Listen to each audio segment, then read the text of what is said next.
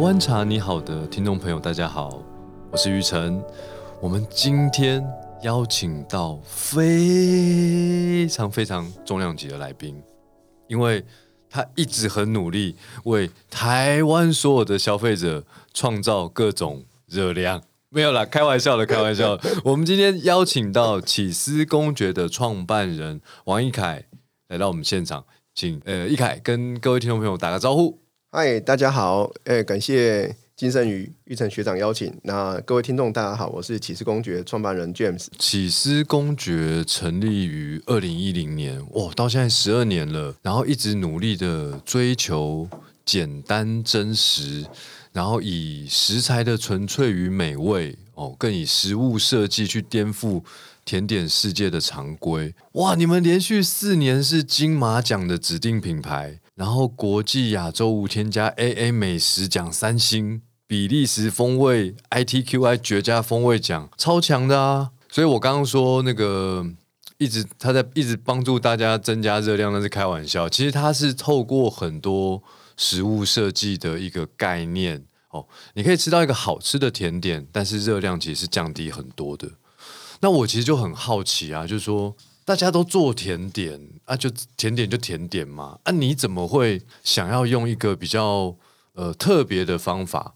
那我猜哦，这个应该是跟呃我们从小到大一些过往的人生经验，或求学，或是出社会发生的一些事情，最后让你决心想要来做这件事。我觉得两个很重要关系，一个是我之前求学的最后几个阶段都是在公共卫生领域跟医疗管理的领域。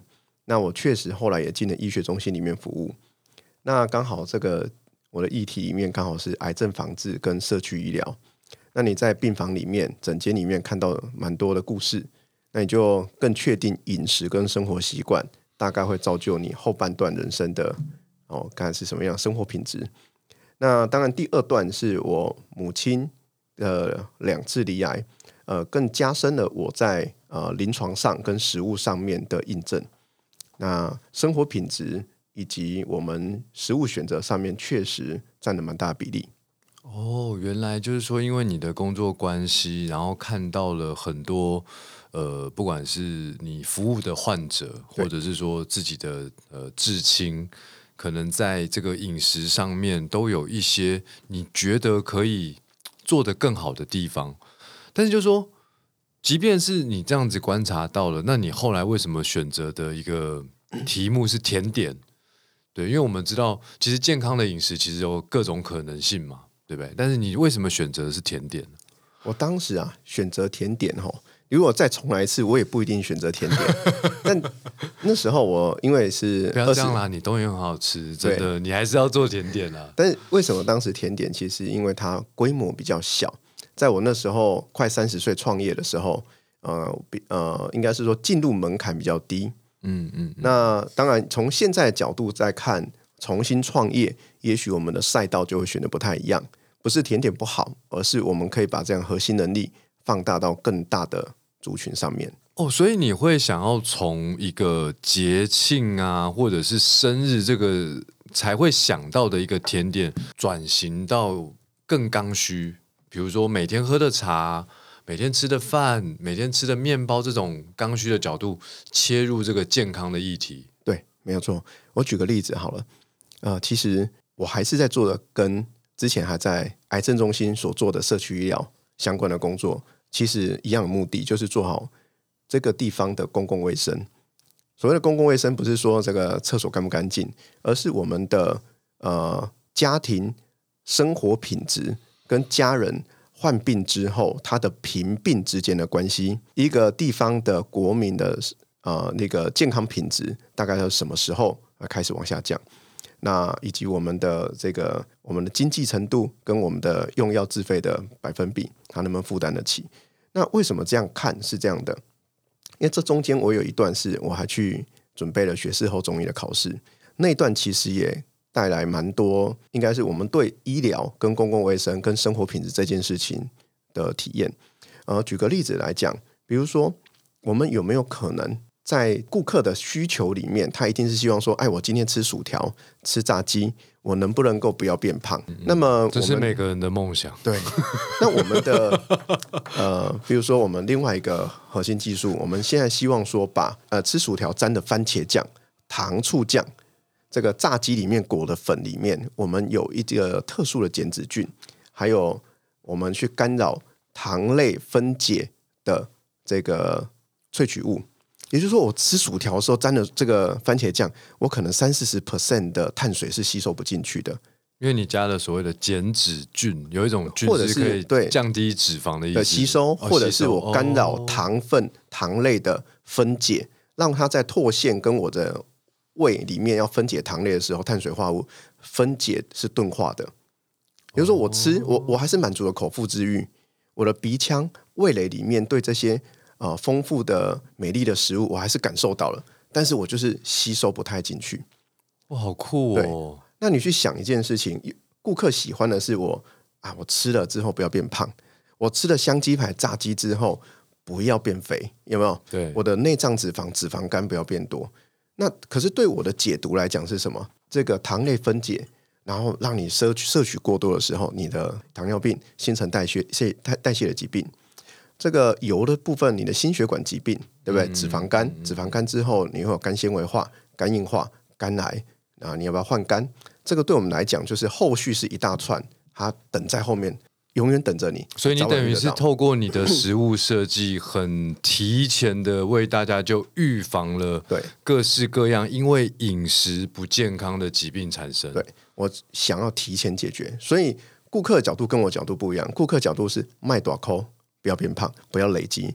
但我的角度是，我们在台湾来讲，这个大肠直肠癌大概是好发年龄是五十到五十五岁，它是男女生好发率现在是第一名的。如果我可以让它延后五到十年呢？如果我让家家户户的胡椒盐或者是香鸡排、咸酥鸡的摊子都有一个减脂菌相关的胡椒盐，你最后撒上去，然后沥完油之后撒上去，那么我们可以改变多少用户的最终健康状态？可是他没有改变行为，他也没有叫你少吃。哇，你现在，我现在突然看见有一个好伟大的一个这个食物设计者，然后因为我们我们很熟啦，但是我很少听你讲那么呃有意义。虽然它有点严肃，但是它其实真的如果做到了，它可以去改变，可能不止千万人，也许这样的东西。可以卖到很多很多地方去改变很多人，既能享受美味的同时，他不会再呃牺牲他往后人生的健康，对吧？应该这样说哎，其实学长你没说这个，你倒不晓得这里面其实你也贡献蛮多的。真的吗？为什么？你记不记得我曾经做过一些既健康但很难吃的东西，被你吐槽过，有没有？哎，这真的是养分，是因为你讲的再好，做的再美，其实你不后价，那一切都是空的。嗯，那后来呢？因为我后来接触到一些呃不同的学科，比如说人类学的演化来讲，我们以前食物是缺乏的，所以你得趁机会用最短的时间之内摄取最多的养分。所以它再来供你肠胃道消化能力很好，你才有机会变胖，你才有机会囤积你的皮下脂肪跟内脏脂肪，因为你得过冬使用。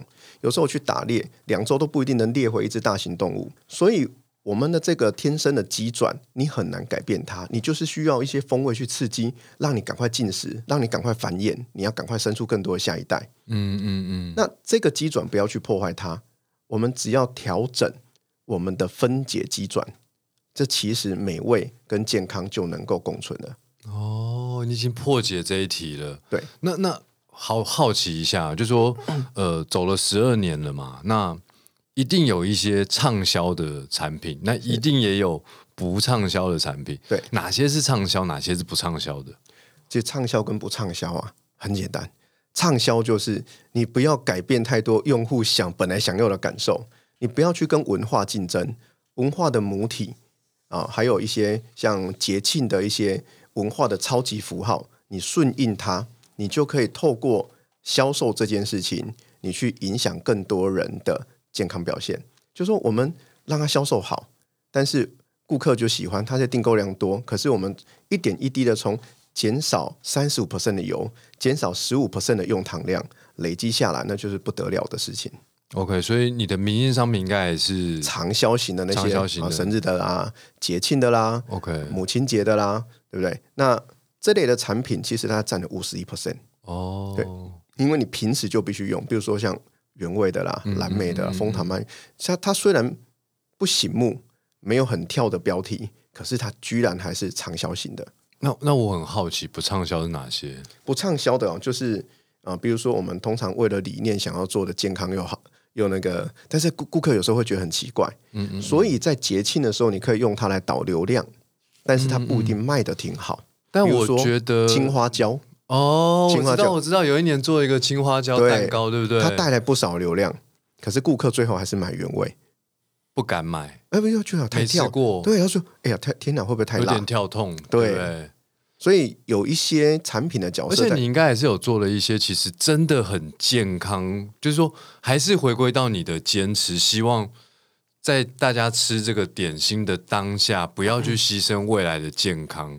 对，因为青花椒那个应该是一个比较呃特殊的一个特殊的特殊，因为那个时候整个餐饮市场很很喜欢那个那个符号青花椒。对对，对但是说你应该还是有做过一些真的是很健康取向的，但是可能没有那么呃卖座的一个产品。有啊，那个当年那个木瓜糖，木瓜糖做的那个凤梨酥有没有？对对对超健康到极致，对。我还去跑了人体试验计划，你知道吗？找医学中心，我还花了不少钱，那个六位数，结果呢，这个销量啊很普通。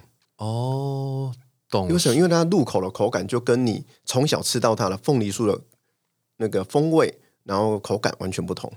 对我其实一直很钦佩启示公爵的这 James，就是易凯吼，就是说，呃，我们是我们是好朋友，我们常常就是呃晚上啊都会通话聊聊最近大家的一个经营的状况。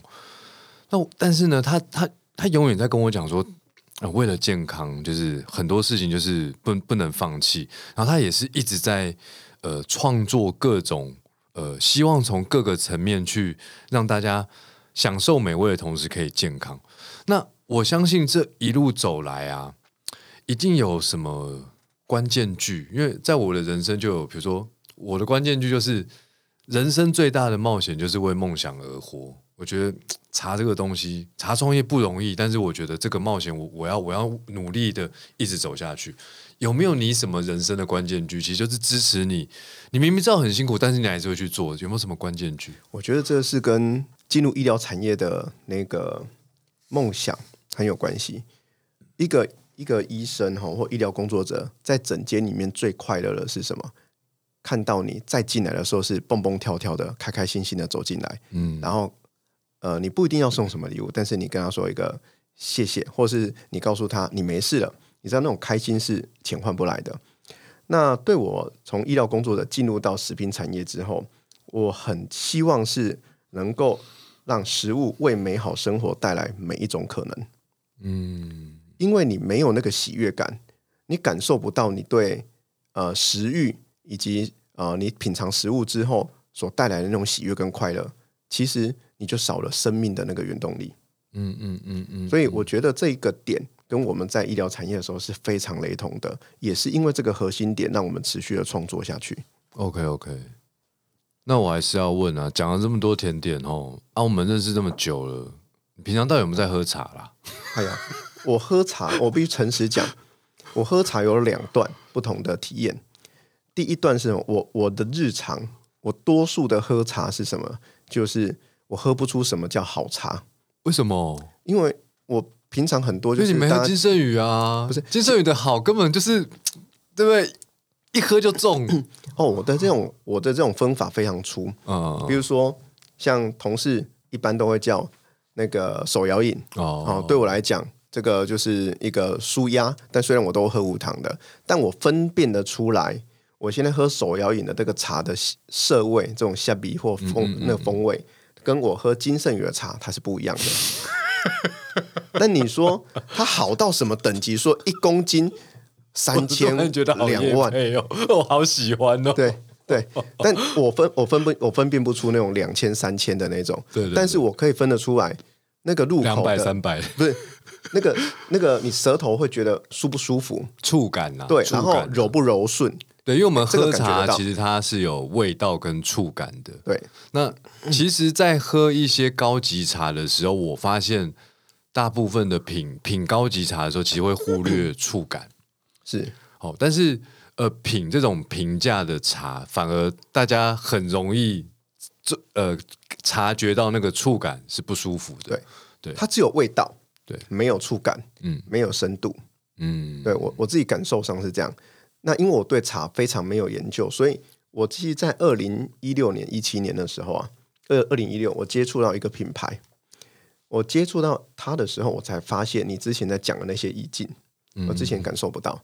你之前就觉得说，就像你在看我，觉得我在画后栏就对，了。那、你 那你觉得我在我在做这个这个食品产业，在讲一些理念，其实就是你不容易完全抓到什么。嗯那我就在听茶的文化，茶的什么，哎，你就是感受不到。我是接触到谁呢？游山茶坊，哦，OK OK，我跟着他们去采茶，是是是去看整个采茶之后制茶的过程，然后再讲谈茶这件事情。我发现了他们有三个很特别的地方，是比如说，他们呃在讲茶的时候啊，呃，比如说采茶的动作、嗯手势，嗯嗯嗯，然后会决定了你制茶那个杀青啊、炮制的过程，最后茶留下来的风味是什么？那我觉得，哎，这个之前我没想过，哎，嗯嗯嗯哦，没有一个动作会影响后续的蛮多蛮多的影响，告诉你最后这个茶能够卖几公斤。我在看到他们在对一件事情的专业，还有专注在当下，以及专心这辈子做好一件事。你后来嘛，哎，我就连接起来，因为我认识他以前就开始听你讲茶的事情，哎，大概就抖起来。嗯嗯嗯，那我刚刚讲，我有两个不同的场景。第二个场景是我小时候，我们最喜欢泡得的时间。为什么？因为那就是去外公家，在高雄。那我们一周大概会家族聚会一次，就是像阿姨啊、那个舅舅们，大家全部都是回阿公家，阿公就外公就会泡得。那时候就一群一群小孩子可以绕在一起吃点心、喝茶。那对我来讲，这是一个最快乐的时刻。虽然常常啊，因为太捣蛋被叫到旁边去罚站，有没有？那但是对我来讲，那是一个我国小六年级以前那六年国小整个的时光里面最快乐的。我每一个礼拜最期待就是去外公家，喝那杯茶，对，喝那杯茶然。后罚站，啊啊！罚站是最后，罚站是最后，为什么最后要罚站啊？因为我一定会捣蛋到，比如说把什么东西哦弄翻倒啦，然后把表妹弄哭啦，啊小男生小时候一定很皮，，然后就被开始罚站，或是捏一下嘴巴，你知道吗？哦或打一下手心之类的。但是外公会跟你一起喝茶，外哎，外公会帮大家泡一杯茶，泡泡茶，然后帮大家倒满，所以他永远是坐在那个帮大家泡茶的位置。啊，你可能喝完了去玩一玩回来，然后又看到杯子满了，又再喝一杯再去对玩。，要不然就会把杯子打破。哦，懂懂懂，哇，觉得蛮有趣的。就是你有小时候跟茶的一个记忆的连接，然后也有就是说，因为工作，然后接触了其他的茶品牌，然后对于茶从这个生产面，是我有更深一层的了解，然后最后可能可以把这些养分结合到你对于这个健康饮食的一个哲理上面。我觉得你在讲甜点真的是充满一个学术哲理的一个职人的，你知道吗？因为很多我们认识的甜点师傅，就是他可能比较讲的就是，呃，我的这个造型哦，从什么样的角度去让大家觉得哦，看了就想买，但是吃下去呢，这个味觉都是层层的堆叠，就他们比较讲究的还是当下。是可是你的一个概念就是说，你希望这个甜点吃下去的当下好吃，可是我们不可以牺牲未来的一个健康。所以你是不是也有为了呃，就是说，因为你从一开始有讲嘛，就是说你原来想呃切入的题目是甜点，但慢慢的已经有转变，所以有没有为了这个更刚需的产品做一些什么新的规划呢？我们这一次的中秋节就算是一个蛮大胆的尝试，那也拿到呃非常好的成绩。比如说以前的我啊，就会想说，哎呀，这个油不能放那么多啊，这个糖不能放那么多，所以在中式饼的世界我们从来不碰。后来这一次呢，我们就换一个想法，你既要常温，你又不甜不油，你怎么可能保存呢？对不对？又不是加防腐剂。嗯嗯嗯，那好吧，那我换一个做法，我们找到几个干扰你分解糖油的受气跟路径，让这些萃取物去发发挥它的功效。所以我们使用了红石榴萃取物，让它去干扰你油糖的分解跟吸收。啊，第二个是我们增加它经过肠胃道的速度，所以我们使用了日本魔芋，就是百分之百的天然菊络，把它直接快速让它通过。可是你的感受上，你会觉得哇，咬起来好劲爆，哔哩啵咯，哔哩啵咯。对我有吃，就口中感觉有那个跳跳糖的感觉，很像虾卵一样，蛮蛮蛮好玩的。对对对，那那个那个线也是特别去制限过，所以它除了超呃非常相对的低糖以外，加上钝化你的分解效率跟增加它速度，所以。我们通常，我们以前的世界就是，啊，我一颗 SGS 验出来几卡路里，但那对我们来讲不重要了，因为你根本吸收不了那么多。我觉得你好像甜点科学家哦。呃呃，接下来有没有什么特别的厉害的？比如说，OK，像我们在日本拿到一个日本东京国际发明奖的金奖第一名啊，那个是叫记忆吐司。我们可以让你在一般吃吐司、吃呃正常的早餐的时候，我们把那个萃取物。啊，帮助你啊，增加你的记忆、逻辑判断能力的萃取物放进去。对我来讲，食物都是一个载体，所以说，呃，它可以帮助你今天的工作表现，甚至是你 K 书之后的记忆啊，从短期记忆储存为长期记忆的这中间的一个转换。小叮当的记忆吐司都被你做出来了，但是先讲一下这个，我比较想要任意门啊。呃，那小叮当比较厉害，小叮当是大雄不用读书。吃进去就有用。我们这次还是得要读书，还是要读书，还是要读，只是要帮助你不太会忘。哦，好酷哦！然后进入心流状态。哦，心流状态都有办法。心思静下来，然后开始做高效率的转换。所以就是跟茶一样的。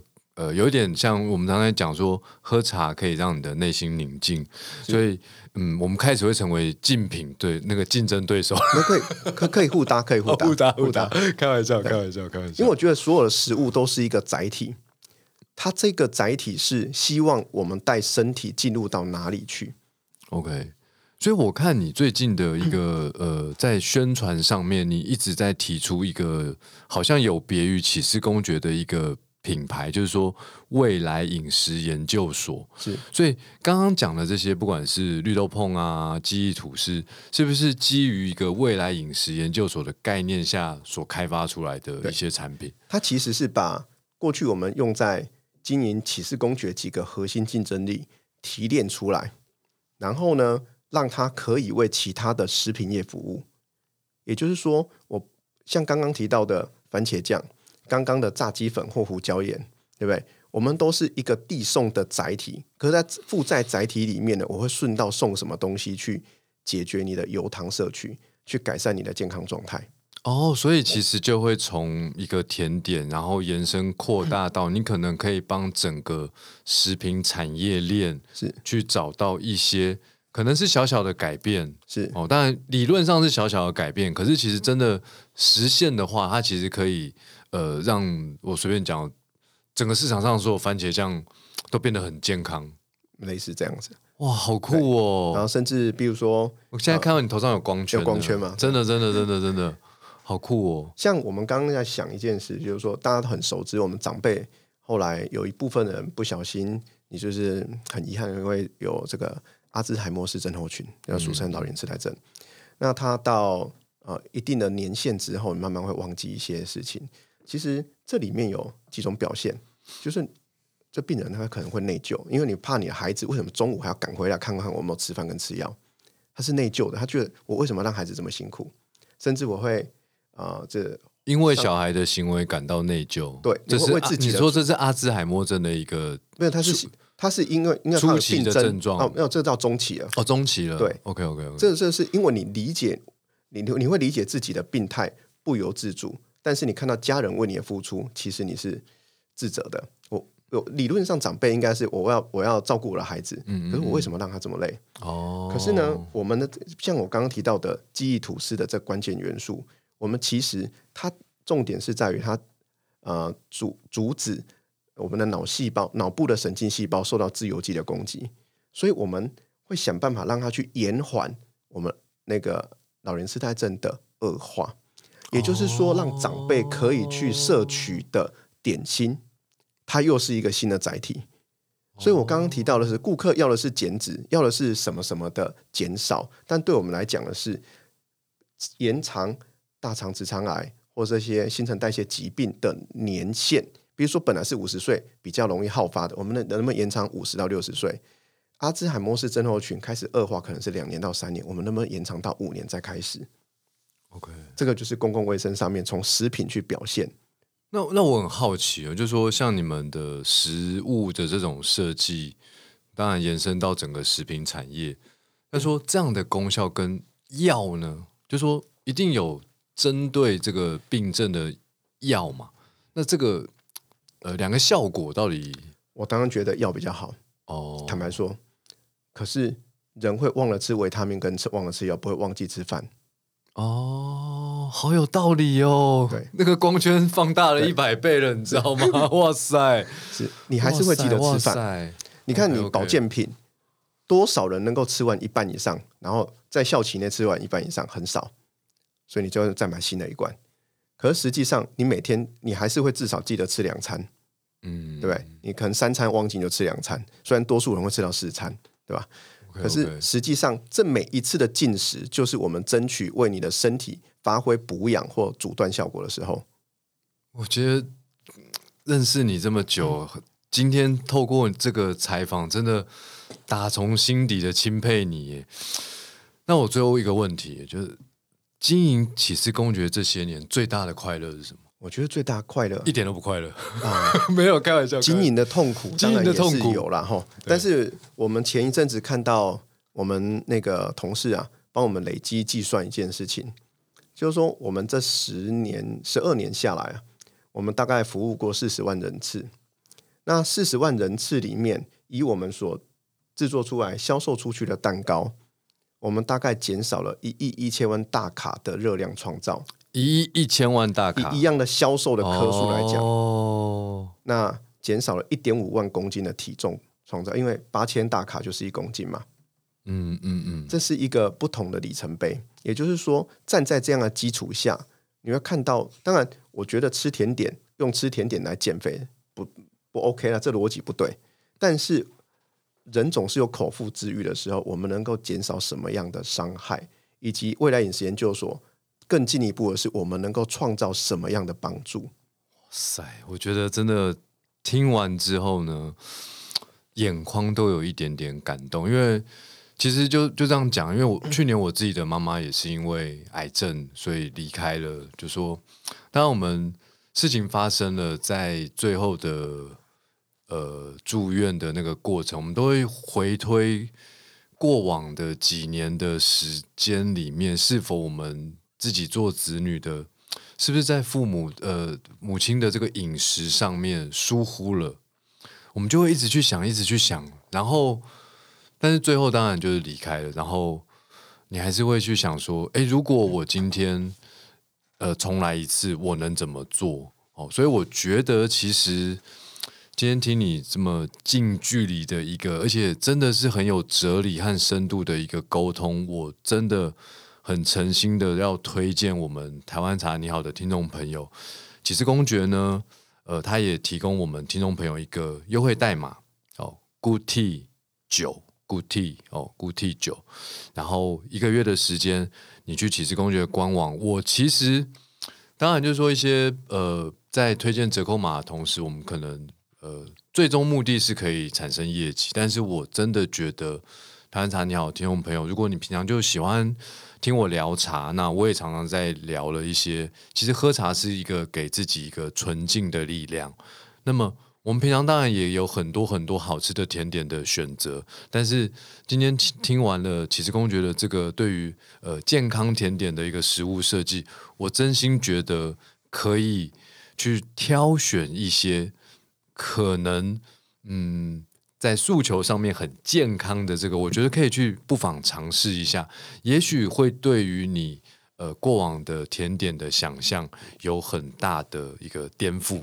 然后这样的颠覆，也许在当下你觉得口味上有一些创新，可是相信我在你当下吃的这个同时，它不会牺牲你未来的健康，那这就是最棒的事情。我倒觉得之后有一个下个月我们会有个产品上市，可能还可以跟。金圣宇的茶搭在一起。我们有一款呃，我们连爆米花这种休闲食品都开始做了啊？为什么嘞？我们让这个爆米花里面每一包控制在一百卡上下。那个，因为我是因为从小朋友，我小朋友算是呼吸道的重度过敏者，我找不到可以为他完善解决的配方，他只能西药上只能够症状处理嘛。那我当然知道有一些益生菌能够帮忙，所以我们直接使用了 LP 系列的这个呼吸道的这种过敏的益生菌，然后以及小朋友需要的那种叶黄素跟维生素 D。嗯，那让小朋友在吃这个零食的时候，妈妈可以比较放心。那其实有这样，食物本身是载体，剩下就是我们要解决什么问题。所以一样的，我们也一样为这个上班族的小子女。也设计了这样的配方，可以让我们因为减少呼吸道过敏产生的黑眼圈。哇，你就一边吃零食、爆米花，然后边吃，然后可以降低过敏的那个指数，对不对？对，然后黑眼圈就淡化掉了。哇塞，神奇，太棒了！好，那非常感谢启示公爵的创办人易凯哦，来到我们节目。今天非常感谢。玉成学长，让我们到台湾茶你好这个节目，跟呃听众们分享启示公爵以及未来饮食研究所的理念。那么期待啊，不管是好的食物、好的茶，一切都能够回归自然，从简单开始。那谢谢大家。好，我们今天节目就到这边，谢谢大家。好，谢谢，拜拜，拜拜。